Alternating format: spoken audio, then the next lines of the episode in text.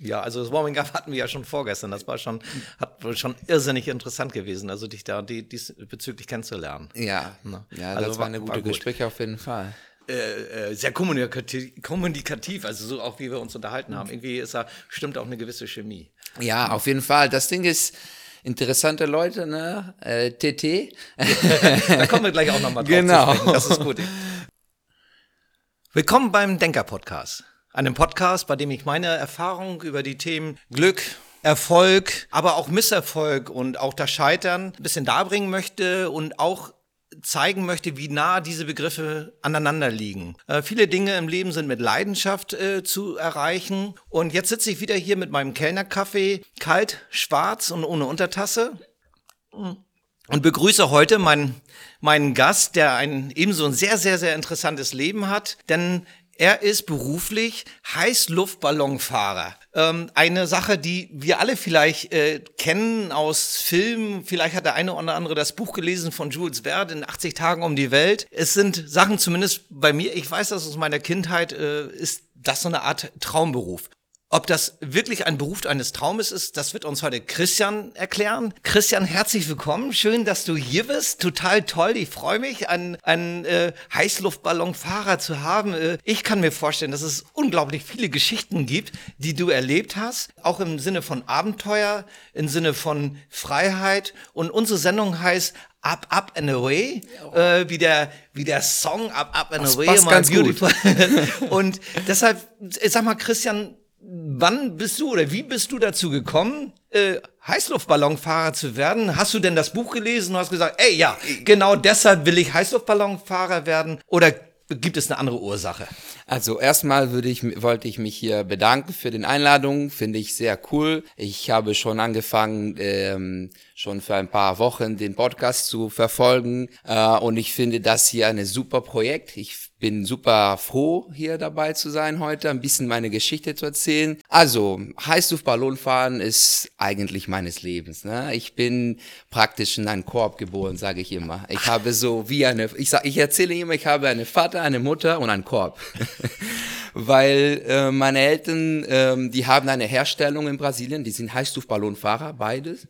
Und dazu äh, dann äh, kann man sagen, ich bin praktisch so automatisch da drin äh, gewachsen und ausgebildet als Mensch, als Person und als Pilot auch. Und zum Beispiel zu dem Buch von Jules Verne, also das war praktisch ein Bibel in der Familie. Ne? Deswegen habe ich den, den Buch als klein gelesen und ja, von da ab die Erfindung und diese ganze Kreativität kommt einfach weiter und weiter. Und Ballonfahren ist, wie gesagt, äh, Teil von mir schon so. Es ist Teil von wer ich bin und ich identifiziere mich ganz schon viel mit dem ganzen Aktivität. Ist Freiheit.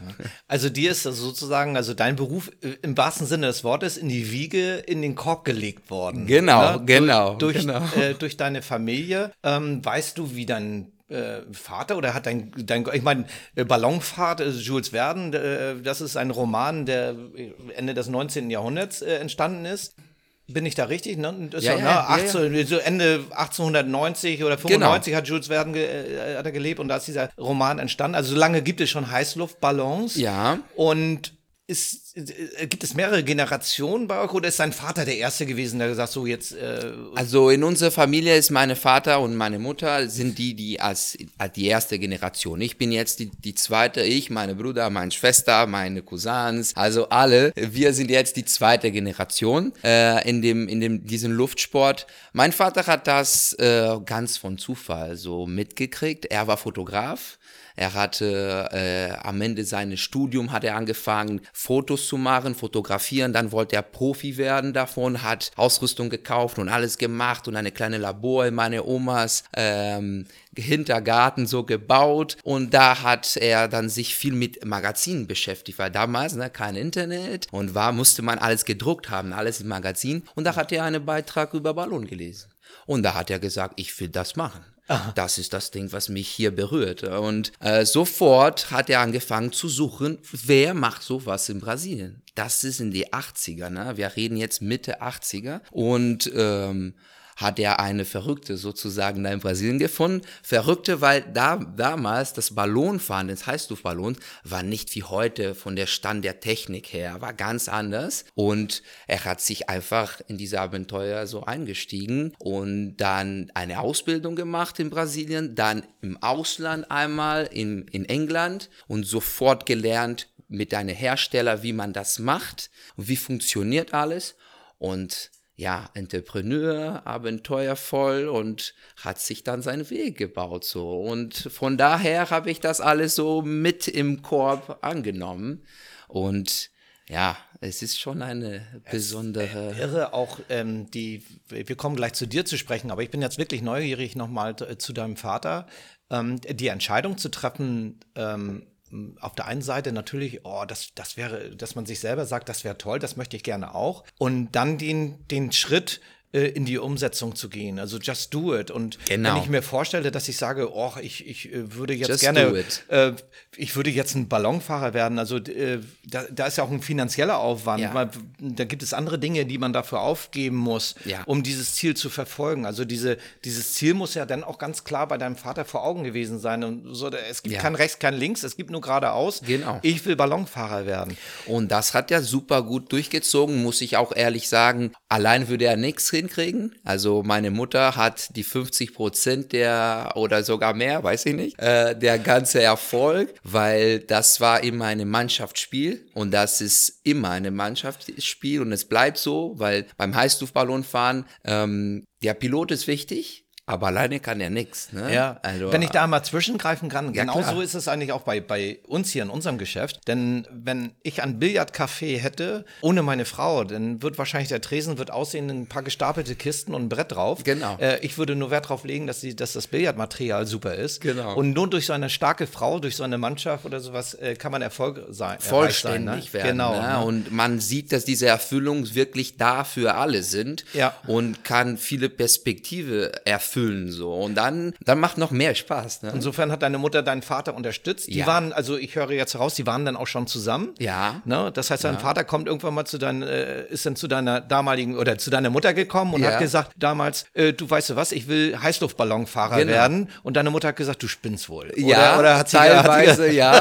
teilweise ja, aber die haben damals dann eine kurze so ich sag mal Agreement gemacht so und das war wer als erstens in seinem Beruf mehr Erfolg hat, sitzen die nochmal, reden darüber und vielleicht eine lässt seine Beruf für die andere zu unterstützen, gegenseitig. Meine Mutter damals war Veterinär Sie hat viel mit Kuhen gearbeitet und ähm, ja, alles drumherum in diesem Bauerngeschäft sozusagen. Und man merkt, dass ich habe, ich verstehe nichts darüber.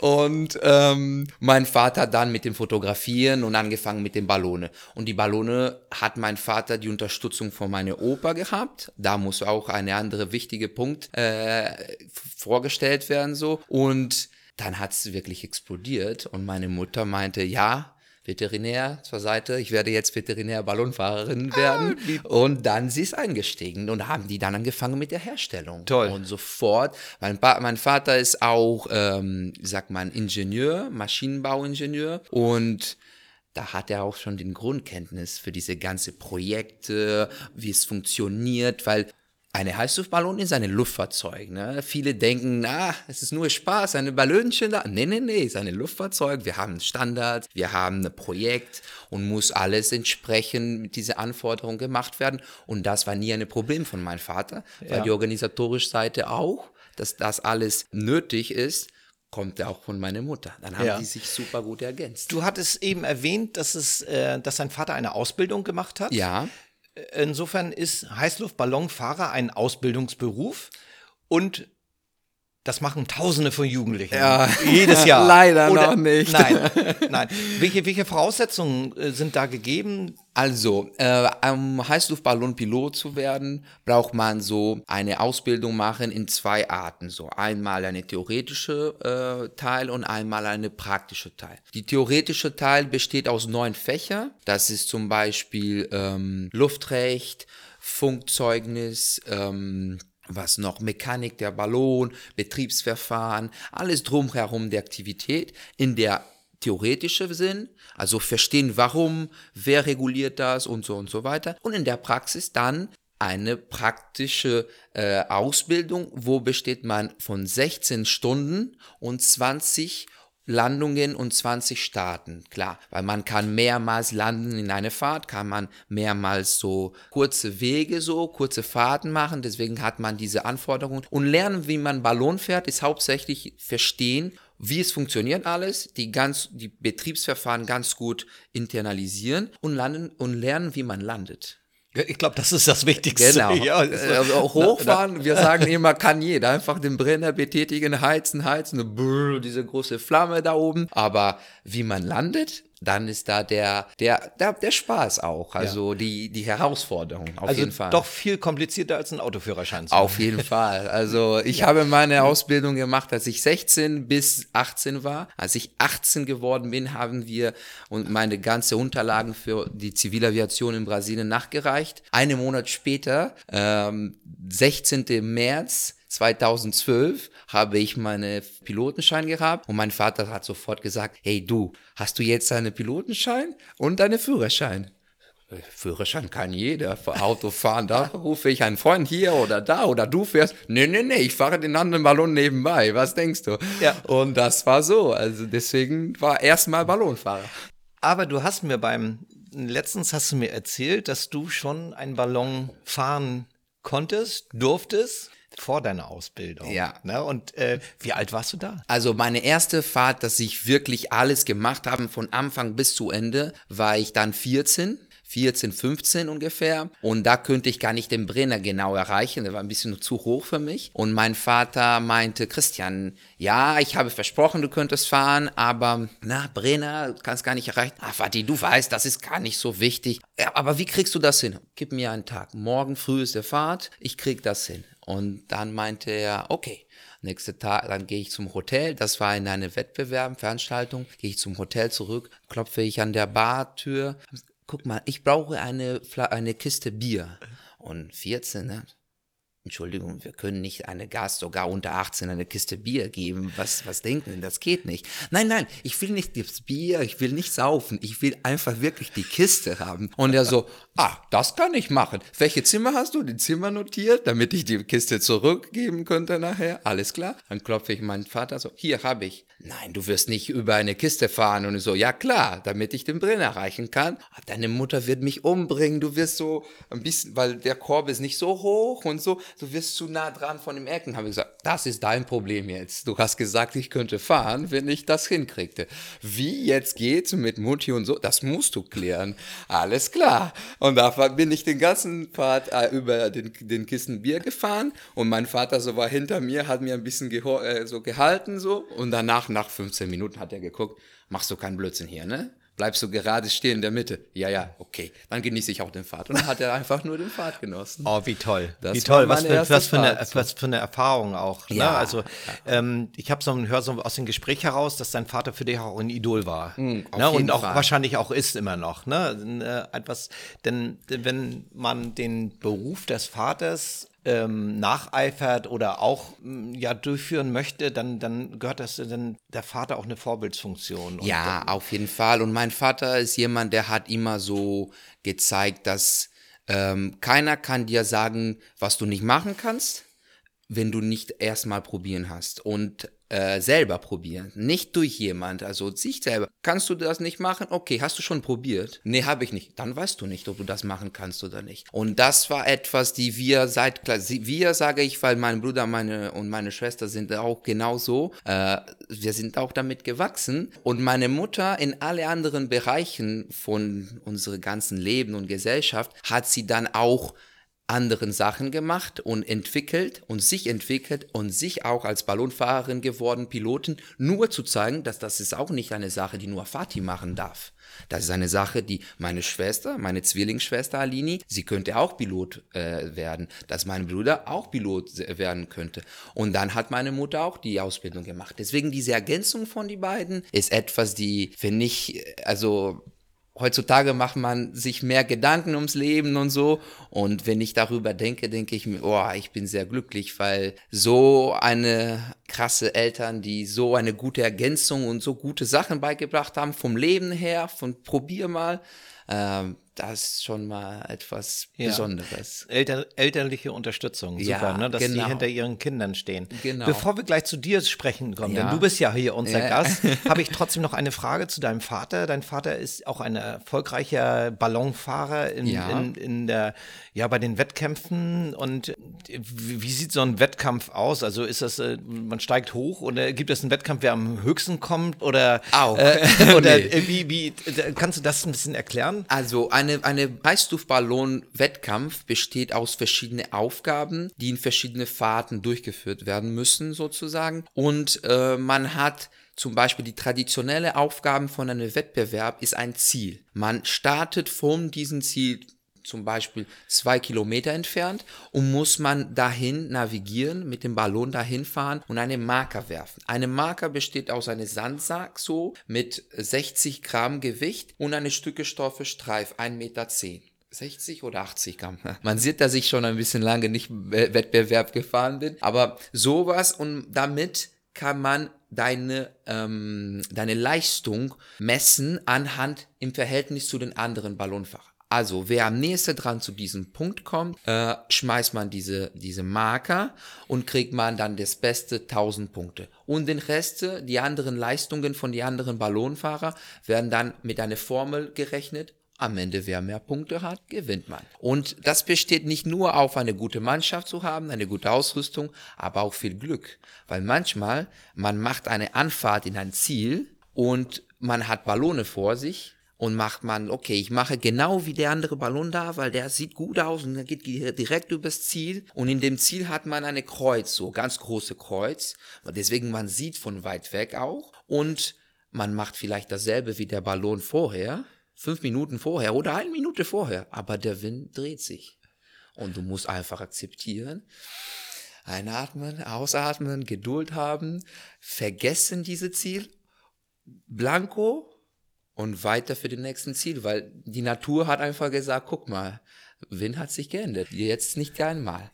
Und so funktioniert ein bisschen so. Ich habe da eine Zwischenfrage, das, was Ja, mir jetzt gerade einfällt. Und zwar, wenn zwei Ballons, man sieht es ja häufig, dass sie relativ dicht aneinander sind. Mhm. Gibt es da auch einen Windschatten, dass also äh, ein Ballon äh, sozusagen nicht so navigieren kann wie der Vorgänger, weil man sich in dessen Windschatten befindet? Oder äh, Nur wenn viele Ballone sind. Ja, okay. Nur wenn viele Ballone sind. Wenn es weniger Ballone, zwei oder so, dann hat diese Einwirkung ist zu gering, kann man gar nicht spüren sozusagen. Aber wenn 100 Ballone sind oder so, 80 Ballone alle zusammen in ein Ziel ankommen, was passiert bei WMs?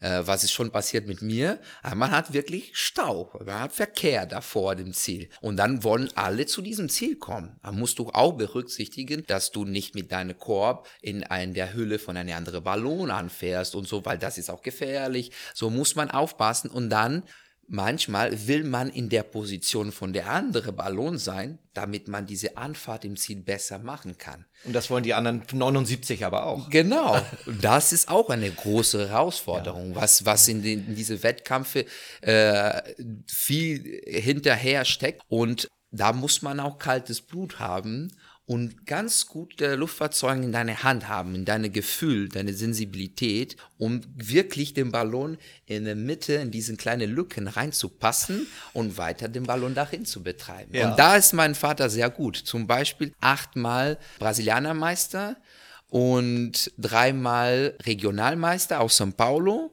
Bundesland und der Brasilianer, der meistens Brasilien vertreten hat in WMs äh, in der ganzen Welt. Also der alte Mann ist, ist echt gut. Oh, ich spüre deine Emotionen, die jetzt Ja, gerade ja, rüberkommen. Also mit wie viel Stolz du über deinen Vater berichtest. Zu der Navigation eines Ballons. Ähm, äh, Ballon. Ich finde sowieso ganz toll, wie du das Wort Ballon, sag mal noch mal Ballon.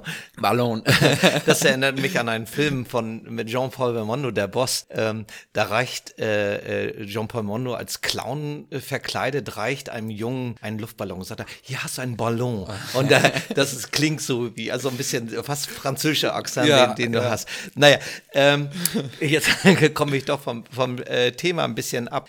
Zu der Navigation, ich habe ja natürlich, ich habe da nur ein Halbwissen, äh, Ja. so ein bisschen Ja, normal. äh, was, äh, na, Ihr habt natürlich keinen Ventilator, mit dem ihr euch irgendwo hinschubst oder sowas, sondern Nee, ihr seid nicht. vom Wind abhängig. Ja. Komplett zu 100 Prozent vom Wind abhängig. Ja. Und ähm, ihr könnt letztendlich nur die Höhen reagieren. Äh, Genau, Also ganz äh, genau. kor- korrigieren. Ganz genau. Und das äh, findet ja stand, äh, statt mit Sandsäcken und, und äh, dem den Brenner. Ja. ja. Sandsäcke, ist das Also die, wirklich die noch Sandsäcke sind schon bei, dem Gasballone, weil Ja. da arbeitet man viel mehr mit dem Gewichtunterschied. Eine Heißluftballon arbeitet dann mit dem mit dem Propan, mit dem Brenner, mit dem Heizen, mit dem warmen Luft und da ähm, hat man eine ständige Temperaturunterschied zwischen, zwischen dieser Luft, die drin in der Hülle ist und außerhalb in der, in der Umwelt ist. Und deswegen bei den Heißluftballonen gibt es keine Sandsäcke, aber gibt man die Gasflaschen und damit muss man unsere Fahrt sich einrichten mit dieser Menge von Propangas, die da drin steht und meine Leistung, meine Fahrtplanung anhand dieser Fahrzeit. So. Das heißt, wenn ihr sinken wollt, dann lasst ihr warme Luft raus. genau, ganz genau. Ja.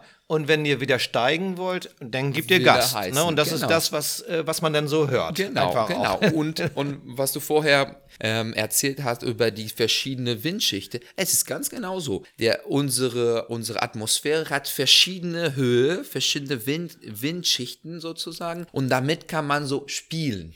Ja. Eine Heißluftballonfahrer sagt ganz gerne spielen, weil dieses Spiel ändert sich im Verlauf des Fahrtes und unser Job als Ballonfahrer ist zu verstehen, wie sind diese verschiedenen Windschichten und wie kann ich damit umgehen und den Ballon steuern. Manchmal ist einfach eine flache Linie. Manchmal geht man hoch, geht man runter und man hat immer nur die gleiche Richtung. Aber manchmal hat man verschiedene Windrichtungen und kann man dann wirklich steuern. Zum Beispiel der andere Tag bin ich von Stockelsdorf gestartet, einmal von West nach Ost hier über Lübeck gefahren und dann hier über Lübeck einmal runtergekommen und dann genau das Gegenteil, von Ost nach West wieder. Also genau umgekehrt und eine kleine äh, so sieben gemacht und die Gäste waren super gespannt, so wie kann man das alles machen? Ich habe gesagt, heute war ein super Tag und kann man machen mit diese verschiedenen Höheeinstellungen und das ist unser Prinzip.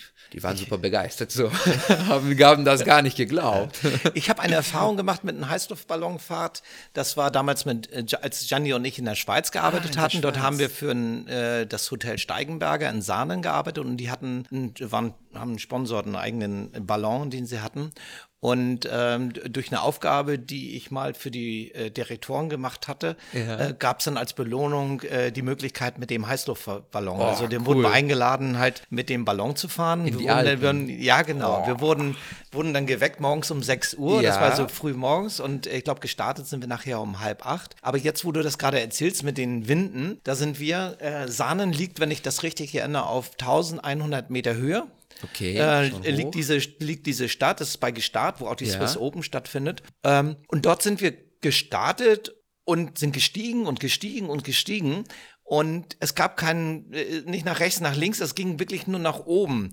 Und irgendwann mal, ich glaube, das war dann bei 3000 Meter, dann hat der, äh, der Pilot gesagt, äh, guck doch mal nach unten. Und das war also wirklich, das, unser Hotel war senkrecht unter uns. Das heißt, wir Wow. hatten keine Winde rundrum. Und letztendlich äh, war das ja auch, weil wir, weil wir umgeben waren von Bergen. Also da waren viele 2800er, 700er, das Rothorn war dort. Und auch ein wahnsinniges Erlebnis, dieses Hochsteigen. Und wenn man in diesem, diesem Tal ist, man hat die Berge um sich herum. Und je höher man steigt, desto mehr... kriege Gänsehaut. Ich muss das noch machen. Ich war noch nicht in der Das Schweiz. ist so super. Und je höher man steigt, desto mehr hat sich, äh, haben sich die Alpen äh, eröffnet, wie als wenn man äh, so ein Mittelpunkt einer Krone ist, Ja. wo dann rundrum einfach diese, diese ganzen Zacken der, der Gipfel ist. Und, Sehr und schön. erst bei 3000 Meter, über 3000 Meter kam also dann der erste Wind und wir sind dann erst Dann gef- sozusagen geflogen. Ja. Es war wahnsinnig. Ich habe darüber auch, ich habe da einen Film gemacht dann auch. Ich hatte damals mal so eine Sony-Kamera und Ja. hatte das dann äh, äh, vertont mit den drei Tenor, Ja, die ja. drei Tenöre, die waren damals äh, so super populär. Aber dieses Erlebnis, ähm, diesen Heißluftballon in den Alpen, wir hatten so einmal die Situation, dass wir den Mont Blanc sehen konnten, auf der einen Seite, auf der anderen Seite das Matterhorn. Wow, das war das also irre, ne? das war ja, also ganz toll. Ich habe da, äh, ja, das ist ein Erlebnis, das jetzt schon über 30 Jahre her ist, aber es steckt immer noch in mir drin. Ja. Und äh, insofern, ich habe es schon mal erlebt. Genau, und, verstehst und, äh, beneid, und, ich beneide, und ich beneide dich Ja. eigentlich, dass du das äh, so häufig hast, Ja. als, als, weil du daraus deinen Beruf gemacht hast. Ja. Aber dein Beruf als Heißluftballonfahrer ist ja nicht nur Spaß. Also du guckst dir ja nicht nur die Welt von oben an, sondern Leider da bedeutet ja auch ein bisschen Vorbereitung. Ja, auf jeden Fall. Und das äh, entsteht diese ganze Vorfahrtplanung, die ganze Ausrüstung, ähm, Instandhaltung und checken und verstehen, die ganze Betriebsverfahren der Firma, wie das funktioniert, wie, wie geht man immer besser, besser um mit den Gästen, weil manchmal hat man super entspannte Gäste, die haben sehr viel Spaß direkt und manchmal hat auch Gäste, die haben ein bisschen Angst, aber wollen das versuchen, aber sind noch nicht ganz sicher. Da muss man auch damit äh, lernen, wie man damit umgeht. Und das, diese ganze Drumherum um den Ballonfahrten, äh, ist etwas, die, wenn man eine gute Struktur, wo, äh, wie zum Beispiel in der Firma, wo hier arbeite, bei Geo die Luftwerke, dann kann man das auch viel Spaß haben. Also klar, es ist viel Verantwortung, wie du selber gesagt hast, aber wenn man diese ganze Struktur stabil hat und mit einer kleinen Qualitätsstandard, es muss sicher sein, es muss Spaß bringen und es muss vor allem so ähm, verstehen, warum sind diese Gäste da, also warum machen wir das, ne? Und nicht einfach, nicht einfach so ähm, ums Geld oder so. Das Geld ist etwas, das kommt in, im Verlauf des ganzen äh, Prozess so. Von also hauptsächlich sind wir Menschen, ne? Also, Spaß und Leidenschaft und dann Kommt- ist genau. Sag mal, warum? Also ich weiß es jetzt, also für mich war das ein Riesenerlebnis und äh, Erinnerung durch mein, meine Kindheitserlebnisse mit Jules Verne und, Mhm. und die Filme, die man dann so gesehen hat, äh, 80 Tage, die geheimnisvolle Insel, die startet auch mit einem Heißluftballon. Genau. Ne? Und das steckte drin und, und diese, ähm, ja, das Fliegen ohne Motor, das ist das, was mich so fasziniert hat. Was, welchen Eindruck hast du, wie, was fasziniert den Leute? Ist es das oder gibt es da noch mehr Dinge, wo man sagt, ich, ich Also, bin jetzt als Gast? Ich äh, glaube, die faszinierenden in dem, in dem Aspekte so für die Leute ist, dass die können fahren, weil eine Ballon, eine heiße Ballon fährt, der fliegt nicht, weil wir haben keine Antriebskraft, deswegen wir sind leichter als der Luft und wir sind von dem Wind gesteuert, geschoben. Und von daher diese, diese einfache Mechanik, das ist nur einfach warmes Luft, die hängt wir uns alle da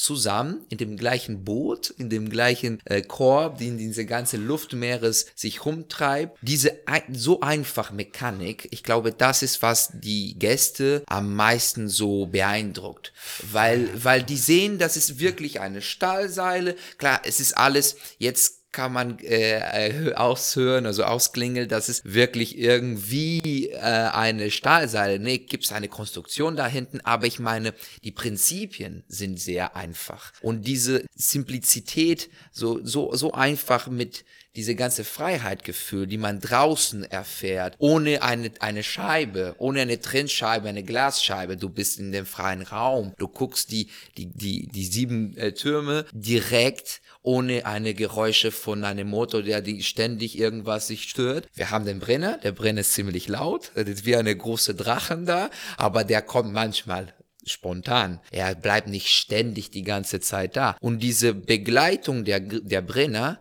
ich glaube, hilft ein bisschen, damit diese, diese traumhaft, diese idyllische, manchmal so äh, Panorama ein bisschen so bricht und warte mal, ich lebe das wirklich. Das ist wirklich real, also Realität. Und deswegen diese, diese Kombination ist sehr schön. Und ich glaube, das ist, was am meisten die Gästen so während des Fahrtes beeindruckt. Nachher, vorher und nachher gibt's den ganzen drumherum, dem Aufbau, Abbau, was auch viel Spaß macht. Aber während des Fahrtes, ich würde sagen, ist diese, diese ähm, draußen zu sein, frei, und manchmal denkst du, du bist am Traum, also du bist wirklich am Schlafen und du träumst, aber dann kommt der Brenner und der, der weckt dich ein bisschen so und oh, nee, ich traume nicht. Das ist wirklich, das ist echt. Ich sehe Lübeck hier. Die sieben Türme sind hier unter uns und nicht von einem Drone oder so ein Foto gemacht. Nee, nee, ich habe den Foto hier gemacht. Ich war da oben. Der, der Punkt da oben, da, war ich. Auch die Verbindung mit der Natur. Genau. Ne?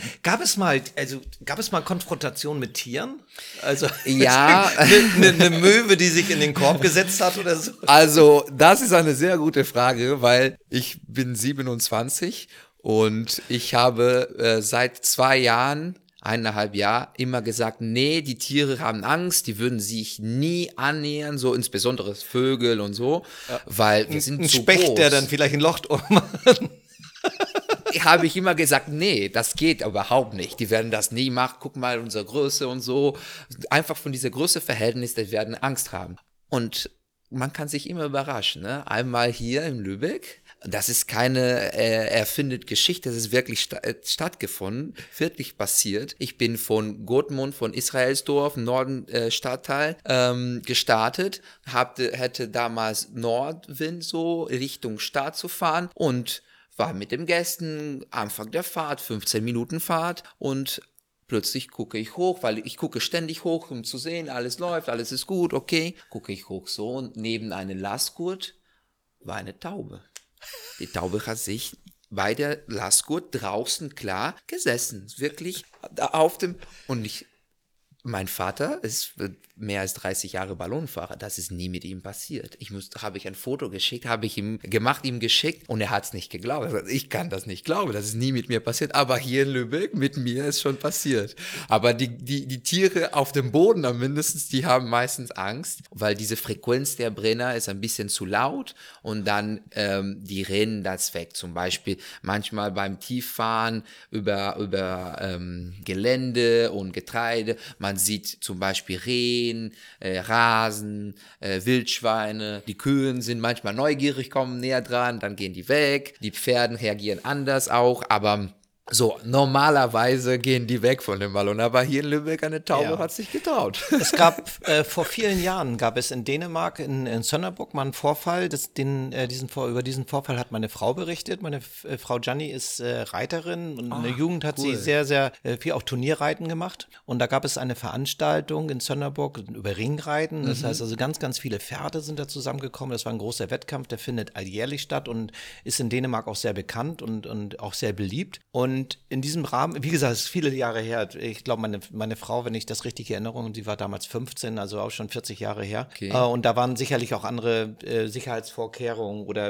äh, war man vielleicht mit dem einen oder anderen ein bisschen nachlässiger, als es heute ist. Aber da kam es zu dem Vorfall, also dass äh, durch den Brenner halt äh, Pferde scheu geworden sind. Genau. Und Pferde als Herdentiere, dann da mussten nur ein oder zwei durchbrechen, dann, dann passen sich die anderen ja. an. Ja. Und da gab es also viele Unfälle. Also da sind die aus und haben dann äh, sind in, in, in, Autos gesprungen und also das war äh, ja. also wirklich eine Katastrophe. Äh, wie äh, geht ihr damit? Ich meine, ihr, da müsst ihr euch ja letztendlich als Pilot, ja, das ist muss man sagen, ist, der, der hat sich ja. fehlverhalten damals ja. oder hat die Gefahr im, im Vorwege nicht erkannt. Also es gibt ähm, da eine ganz klare Vorgabe, wir sollen uns immer, ähm, sagt man, aufmerksam machen, wo sind die Bereiche in unserer Region, wo wir Ballon fahren, die ein bisschen sensibel sind. Und sensibel dann bedeutet genau diesen Fall Pferde. Die Pferde reagieren ein bisschen anders und ähm, oder zum Beispiel äh, Milch, Milch ähm, Produktion und Stahlen und so, da müssen wir auch aufpassen, weil da werden die sehr nervös, sehr gestresst und dann kann wirklich zu Schaden kommen. Und das ist und das wir kriegen Letzte. saure Milch dann. Ne? Genau.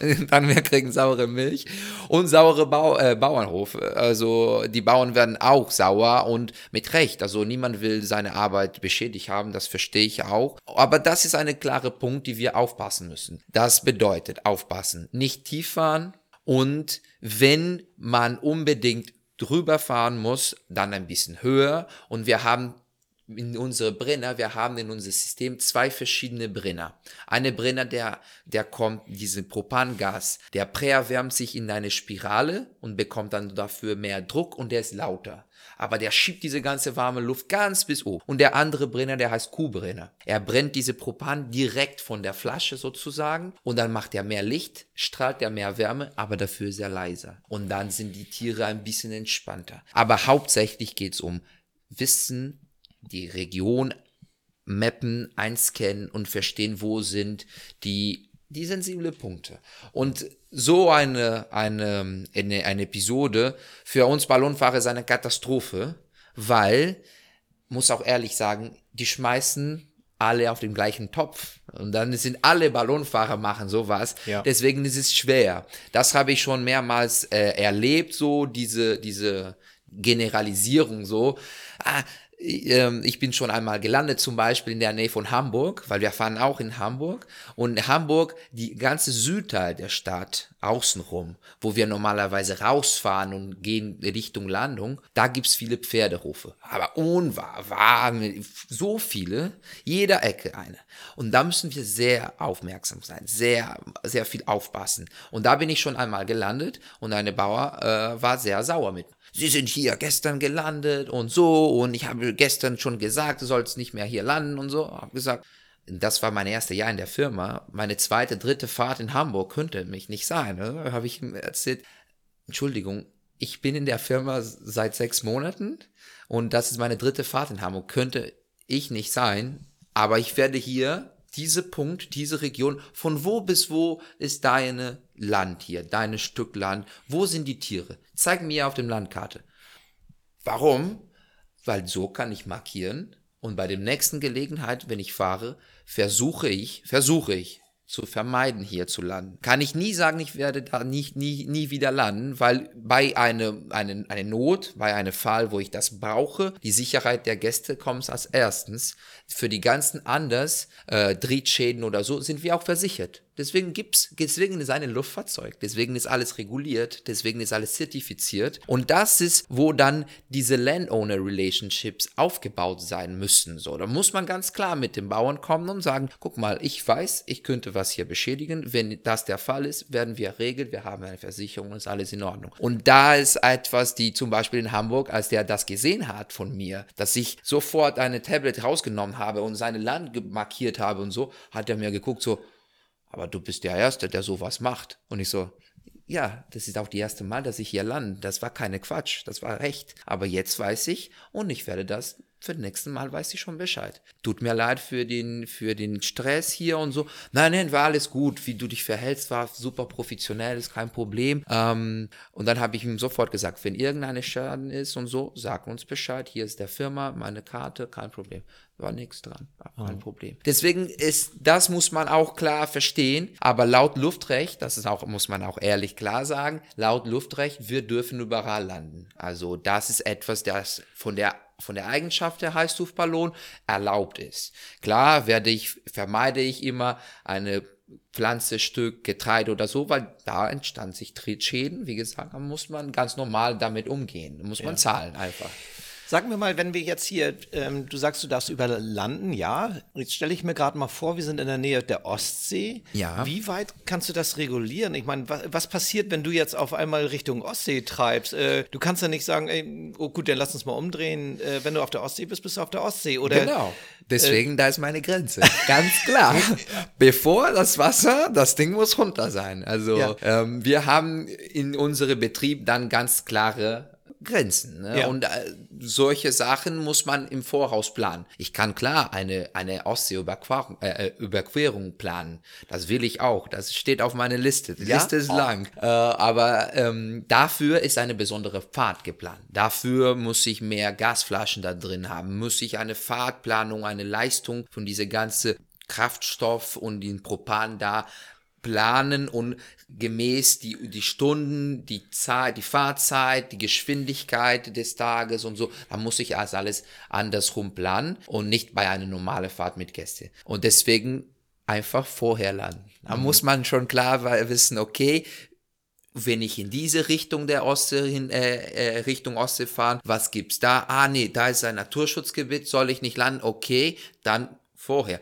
Vorher geht's nicht, aber oben gibt's eine andere Wind, das treibt mich in eine andere Richtung. Okay, dann einmal hoch und sich anders positionieren auf der Landkarte und dann zur Landung kommen. Oh, aber der Ostsee ist dann unsere Grenze. Ja als ich mit Gianni zusammen in ja. dem Heißluftballon war in den Alpen. Also ja. ich, ich, kann mich erinnern, das ist also, äh, mir kommen fast jetzt wieder die Tränen, weil ich vor Freude dran denke, ja. wie, wie, wir uns auch in den Armen lagen, wie wir äh, gemeinsam uns so die Natur angeschaut genau. haben, die Berge angeschaut haben. Äh, ich kann mir vorstellen, dass das der Anlass ist von, von Verliebten, dass sie gerne mit einem Ballon fahren. Und äh, gab es schon mal den ein oder anderen Heiratsantrag? Ja, ich habe schon das mehrmals erfährt. Das ist, Gott sei Dank haben die immer Ja gesagt. Die Frau Frauen, weil ich habe, ich habe Freunde, Ballonfahrerfreunde, die haben schon äh, solche Heiratsanträge gehabt, wo die Frau Nein gesagt hat. Aha. Ja, das, ich glaube, kannst du dich vorstellen, wie unangenehm das sein kann. Was macht der Piloten landen? Äh, das ist eine gute Frage. Ich, also die, diese eine Freund äh, hat entschieden weiterzufahren und dann einfach den, den Pfad ganz normal anbieten, wie es sein sollte. Aber er hat mir erzählt, das war ein super unangenehmes Gefühl und ich glaube, kann man sich vorstellen. Haben dich denn ne? alle auf die Frau eingeredet? es ist schwer. Normalerweise wollen die ja eine Überraschung machen und das ist dann ganz schwer. Aber ähm, ja, das haben wir, habe ich schon erfährt, habe ich schon gehabt. Und es ist auch ihm eine Freude. Ich mag, wenn die das für mich vorher erzählen. Dann können wir was planen. Können wir, kann ich sagen, guck mal, Frank, ähm, komm ein Moment, wo ich ein bisschen mehr heize und dann bleiben wir ein bisschen höher, haben wir eine, eine, eine Steigrate, die konstant ist und dann kann ich den Brenner ein bisschen so ausschalten, dann kannst du deinen Diskurs machen und so und so. Aber wenn ich das nicht weiß, dann kann ich das so nicht einrichten. Und das funktioniert so super gut, wenn ich im Vorhaus habe. So. Ja, das ist interessant. Ähm, ja, welche Frage äh, liegt mir noch so auf den Lippen? Äh, ich kann mir vorstellen, dass der ein oder andere vielleicht mal auf Toilette muss. Äh, ja, ja, Toilette ist auch ein Punkt. Oder er muss sich übergeben. Ja. Äh, hast, hast, du solche Erfahrungen schon gehabt? Übergeben habe ich noch nicht. Äh, aber ich glaube, irgendwann werde ich das er erfahren auch. Äh, nicht selber, aber von einem Gast oder so. Ähm, und Toilette auch nicht. Das ist, sagen wir auch ganz klar. Da oben gibt's keine Toilette. Und die Gäste dann müssen dann vorher gehen. Und ja, da ist auch etwas, die Gott sei Dank nichts Schlimmes noch passiert ist mit mir. Ich habe schon Gäste gehabt, die haben mir erzählt, ah, mh, mm, mir geht's schlecht und so. Habe ich gesagt, okay, muss ich landen? Ist so wirklich Not? Nein, geht's noch. Okay. Dann gelandet. Christian, ich gehe ja mal da hinten im Busch. Und so, ja, mach das, geh. Alles gut, mach das. Aber äh, nicht so während des Fahrtes, Gott sei Dank. Ne? Das muss man auch ganz klar vorher planen. Auch gehört zu dem Fahrtplanung dazu. ja. Seit wann seid ihr in Lübeck als Firma? Also Geo ist schon seit 96, 1996. Und Geo ähm, hat angefangen nur mit den Ballonfahrten. Also ich glaube hier wie hier bei der bei der bei der Billard äh, erstmal eine eine Fokus, erstmal Billard und dann Kicker und alles, was wir noch drumherum bauen hier. Und ähm, bei, bei Geo ist auch, war auch ähnlich die Entwicklung. Erstmal mit den Ballonfahrten, ganz schon viel Ballonfahrten gemacht. Dann eins, zwei, drei, vier, fünf Ballone gleichzeitig immer unterwegs. Und dann von da luftfahrttechnischer Betrieb geworden. Also wir dürfen die Ballone reparieren, instand setzen, Jahresnachprüfen machen. Und von da diese Know-how von dem Stoff, äh, geschlossene Räume, den Stoff umzugehen, nähen, dann hat sich entwickelt in eine Firma, die baut auch Kunstprojekte und große Kunst, Kunststücke und ist schon groß, ne? 14 Angestellter, neun Näherinnen, äh, zwei Hallen. Es ist nicht nur eine Ballonfahrtfirma und das ist, was wahnsinnig viel Spaß macht bei Geo. Es gibt immer eine spannende Projekt, so. Es gibt immer was Besonderes und nur damit ich auch eine kleine Hinweis da, dafür gebe, wir haben zum Beispiel jetzt im September, Ende September, den Christo-Projekt in Paris. Wir haben jetzt die Konfektion der Verhüllung der Akte Triumph gemacht. Der Akte Triumph wird komplett verhüllt von einem Kunstprojekt, äh, einem Kunstwerk von Christo. Christo ist eine bulgarische Künstler und er ist leider letztes Jahr verstorben im Mai.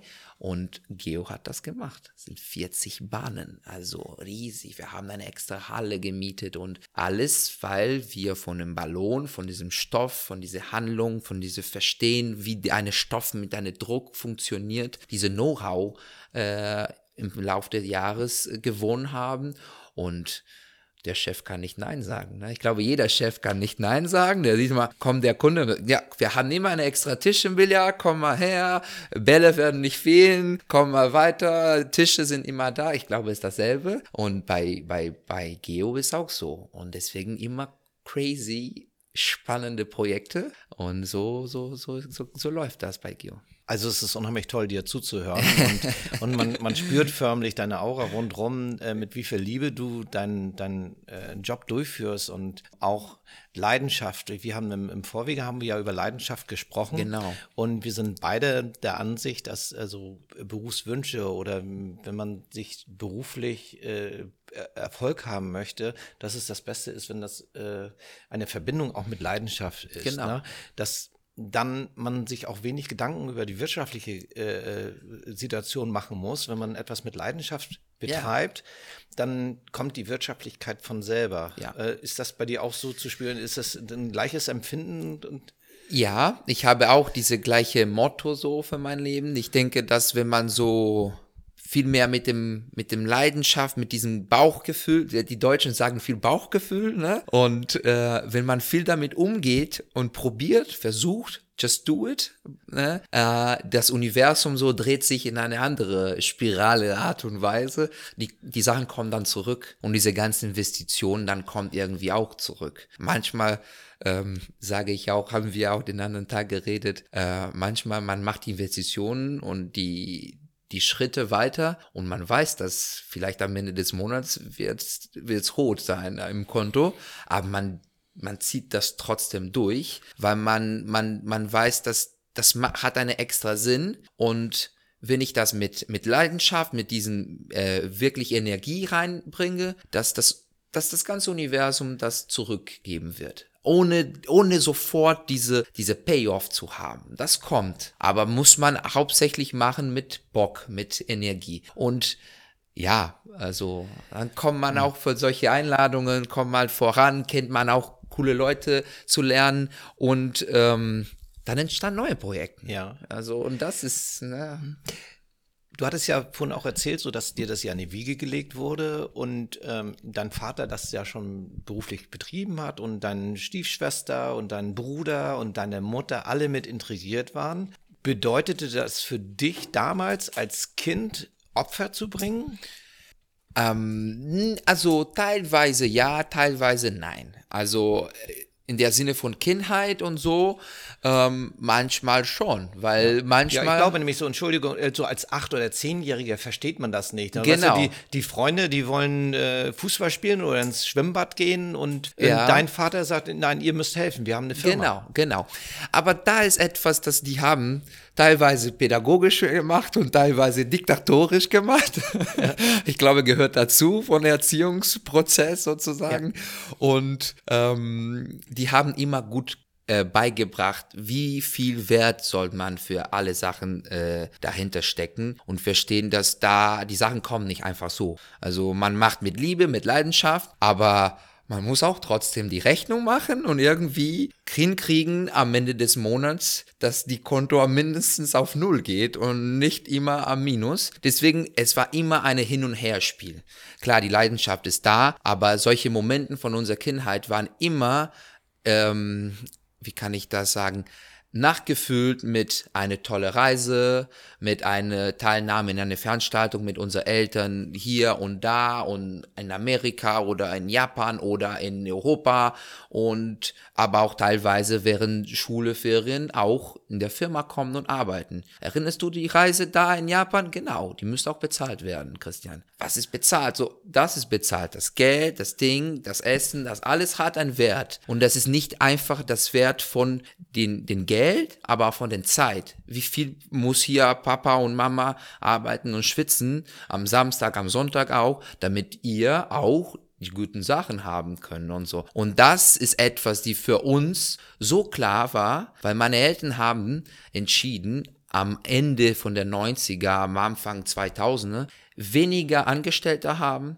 weniger den Business-Rhythmus vielleicht runterzubringen ein bisschen, aber dafür mit uns unterwegs zu sein, mit uns diese Ver Ver Vergnügung so von dieser ganzen äh, drumherum den Ballonfahren in Familie zu machen. Und das war ein wichtiger Schritt, weil das hat uns nicht nur äh, Wirklichkeit gebracht, aber auch die Möglichkeit zu träumen und auch erfüllen und machen und tun. Und das ist etwas, das so war ein entscheidender Punkt, auch als Familie. Dann ehrlich gesagt, so als Familie haben wir so in 2004 eine super große Reise unternehmen, so in den ganzen Patagonien, in Südaf äh, Süd, Süd, Süd, äh, Südamerika, Brasilien, so Argentinien, Chile, alles mit Auto, ein Land Rover, 40 Tage unterwegs, zu fünf. Das schweißt zusammen, das hält auch die Familie 16 zusammen. 16.000 ne? Kilometer. Ja. Also, ist schon mhm. viel. Also, und das Genau, dann das schweißt die ganze Familie mhm. zusammen. Das möchte ich auch nicht missen. Ich, Gianni und ich sind ja jetzt seit 25 Jahren selbstständig und äh, auch dahingehend ähm, haben auch unsere beiden Kinder, June und Lina, auch ähm, ja ich weiß manchmal nicht, die haben auch Opfer getragen, einfach in dem Moment, wenn, wenn die Eltern selbstständig sind. Genau. Und haben auch die ein oder andere äh, wirtschaftliche Krise. Ich sag mal jetzt nicht Raucherschutzgesetz zum Beispiel, dass also gerade in, in unserem Bereich, in unserem Billardbereich uns äh, äh, schon ein bisschen Existenzschwierigkeiten damals gebracht hat. Aber wir haben, das hat uns zusammengeschweißt. Also genau. die Familie genau. ist, ist äh, sehr, sehr zusammen, genau. zusammengewachsen. Genau. Du hast ähm, gerade eben auch gesagt, also Wochenende fahren, ja. äh, das ist ja auch normal. Das ist, sind diese Zeiten, wenn die, wenn die, äh, ich sag mal, die normalen Bürger, wenn die frei haben, ja. dass sie sagen, äh, dann Mensch, fahren jetzt, wir mit ja. dem Ballon äh, und ähm, so, das heißt, es für dich Wochenendarbeit ist auch normal. Normal. Denn das ist auch ein großer Kritikpunkt unserer Branche gegenüber, wenn man Jugendlichen ja äh, fast davon abraten will, in die Gastronomie zu gehen, wird gesagt von den Eltern, von den Lehrern, da musst du Wochenende arbeiten. So als, oh, schlimm, schlimm, schlimm, nur nicht Wochenende arbeiten. Ja. Ähm, du hast einen Beruf, wo du auch Wochenende arbeitest. Ja. Ist es für dich ein Nachteil, Wochenende zu arbeiten? Nee, nee. Also klar, manchmal ehrlich, wie alle man will auch seine Freizeit haben, aber ähm, ich kompensiere das in anderen Zeiten. Also manchmal hat man Fahrt, manchmal hat man auch kein Fahrt. Und wenn man kein Fahrt hat, äh, man hat auch andere Sachen zu tun, aber ähm, man kann auch, wenn diese, wenn diese Beziehung offen und klar mit sich selbst gegenüber des Arbeit, gegenüber deinem Chef, ähm, gegenüber äh, deine, deine Position da in der Firma und wie das alles läuft, ähm, kannst du auch ehrlich sagen, Chef, ich brauche einen Tag frei. Ich bin die ganze Woche gefahren, ich bin ein bisschen müde und das geht auch um Leuten und am Ende habe ich Spaß darauf auch, aber manchmal kann auch anstrengend werden, wenn man so eine Reihe von eine Woche, zwei Wochen jeden Tag fahren. Und das ist, was ich finde, ganz wichtig, diese offene Beziehung. Die Tür muss offen sein. Das war eine zum Beispiel von dem ähm, Mindestpunkte sozusagen von den Bedienungen, dass ich, äh, als ich mein Interview hier mit, mit meinem Chef, mit Hubert Meiknecht bei Geo gemacht habe, habe ich ihm gesagt, guck mal, ich bin keine normale Angestellte oder ich will keine normale Angestellte von dir sein. Ich werde klar direkt sagen, was ich machen will, warum und warum sollst du mich unterstützen? Weil ich bringe anderen Sachen mit rein hier ins Boot und du kannst auch mit mir erzählen. Wenn der Boot auch ein paar Löcher hat, kannst, mach, machst du keine Sorge. Christian wird auch gerne hier reparieren und dabei sein. Nicht nur an die guten Zeiten. Also eine partnerschaftliche Beziehung, die du mit deinem Arbeitgeber hast, also auch auf Augenhöhe. Genau. Und würdest du mir recht geben, wenn ich sage, äh, geht es den Mitarbeitern gut, geht es dem Unternehmen gut? Ja, auf jeden Fall, auf jeden Fall. Und Geo hat auch äh, Corona gespürt. So, ich glaube, wie ihr auch hier im Casino, äh, im Casino, im Billard, Sportcasino, schwierig Schwierigkeit hatten. Wir haben auch, weil wir haben zum Beispiel diese ganze Konfektionsseite von Geo, von den Nähen, von den Stoffumgehen, Kunstprojekten, besteht aus einer Veranstaltungsbranche. Ne? Ja. Und diese Veranstaltungsbranche seit Corona ist puff, in die Luft gegangen, ne? verschwunden. Und für uns war auch so schwer. Deswegen musste Geo sich anders auf die Beine stellen. Dann kam der Christo-Projekt, der hat uns ganz viel geholfen, auf jeden Fall. Geholfen in der Sinne, diese ganze Programmation und Kalender von einem Jahr zu füllen. Und dann macht man auch die Verbesserung. Wie hier beim, beim, beim Billard mit dem, ähm, ich sehe die neuen Tischen und neuen Sachen, haben wir auch eine neue Pilotin-Ausbildung. Und das sind Sachen, dass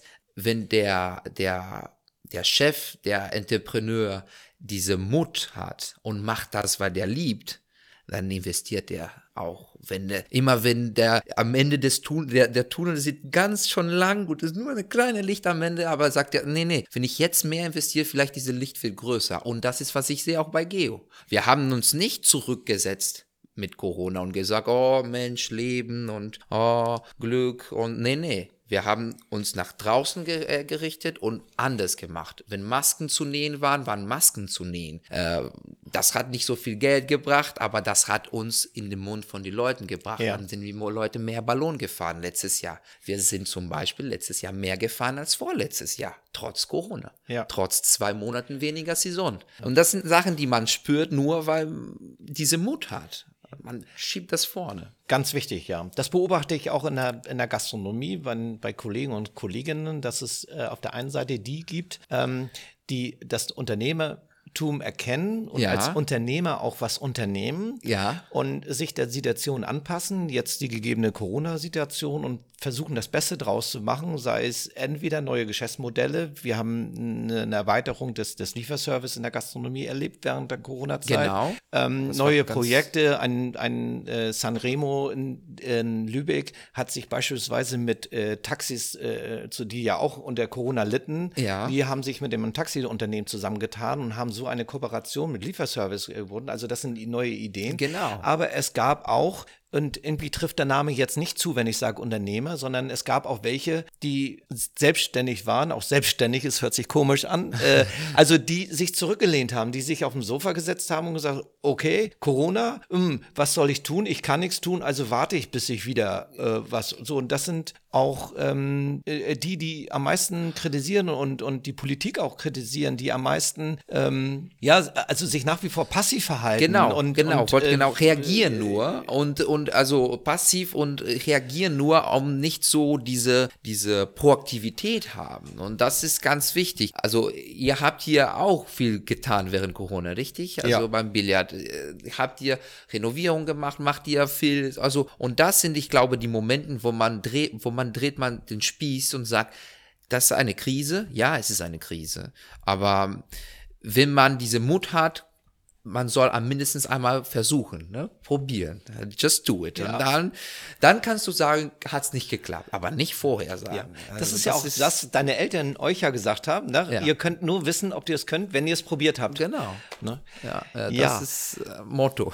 Christian, ich danke dir tausendmal für dieses tolle Gespräch. Super interessant. Du hast die, eine neue Welt äh, für mich geöffnet. Also äh, ich verstehe jetzt die äh, Ballonluftfahrt noch, noch mehr. Es ist nach wie vor, äh, verbinde ich Ballonluftfahrt mit, mit Freiheit, Ja. mit Natur. Äh, und äh, du hast uns und mir das also jetzt noch näher gebracht. Ja. Für meine Hörer hier vom Podcast, ähm, Christian hat zwei Karten zur Verfügung gestellt. Ähm, ich gebe auch einen Teil dazu bei. Diese zwei Karten möchten wir für jemanden von euch äh, verlosen wäre das falsche Wort, aber ich möchte gerne, dass ihr uns einmal schreibt, warum ihr gerne mit dem Ballon über Lübeck fahren wollt. Und wir werden diese Zuschriften auswerten und einer von euch bekommt dann zwei Karten und vielleicht nimmt er seine Liebste mit und vielleicht ist das dann der Anlass für einen Heiratsantrag. Hm? You never know.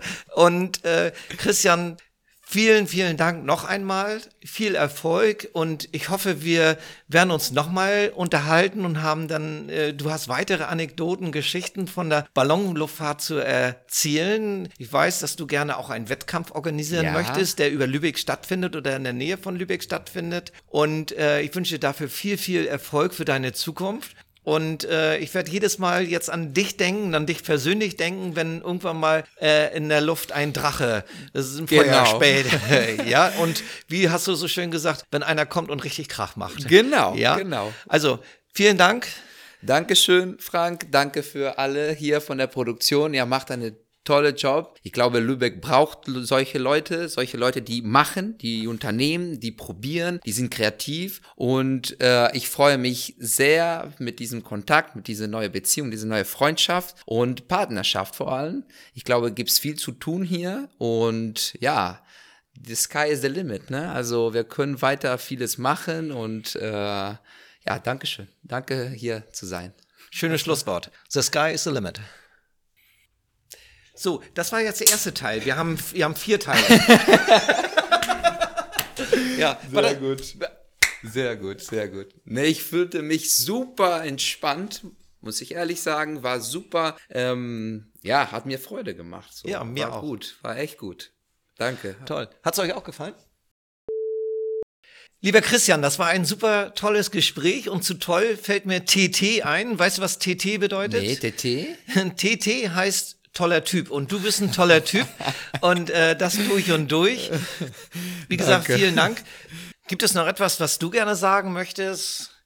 Also ich will mich ja bedanken für diese Möglichkeit, für diese Gelegenheit, dieses so nette Gespräch zu machen, ein bisschen über meine, meine Geschichte zu erzählen. Und wenn ihr noch äh, weit Interesse habt, ums Ballonfahren, ums äh, Ballonfahren im Norden hier in Deutschland, ähm, könnt ihr äh, entweder meine Instagram-Account folgen, at C. Kalosian. Kalosian klingt ein bisschen groß, aber man findet das ganz easy. Ähm, wir haben, ich habe auch eine andere Projekt, eine Podcast auch mit einem anderen Freund und das heißt Hallo Anton. Da reden wir auch auf Spanisch, aber auch ein bisschen über diese ganze Leben hier in Deutschland. Aber ja, hauptsächlich ums Ballonfahren auch. Äh, und da findet ihr alles in meine, meine Instagram und ja, freue ich mich auf jede Kontakt. Und ja, hoffentlich sehen wir uns entweder in der Luft oder hier auf dem Boden. Danke, Christian. Gerne.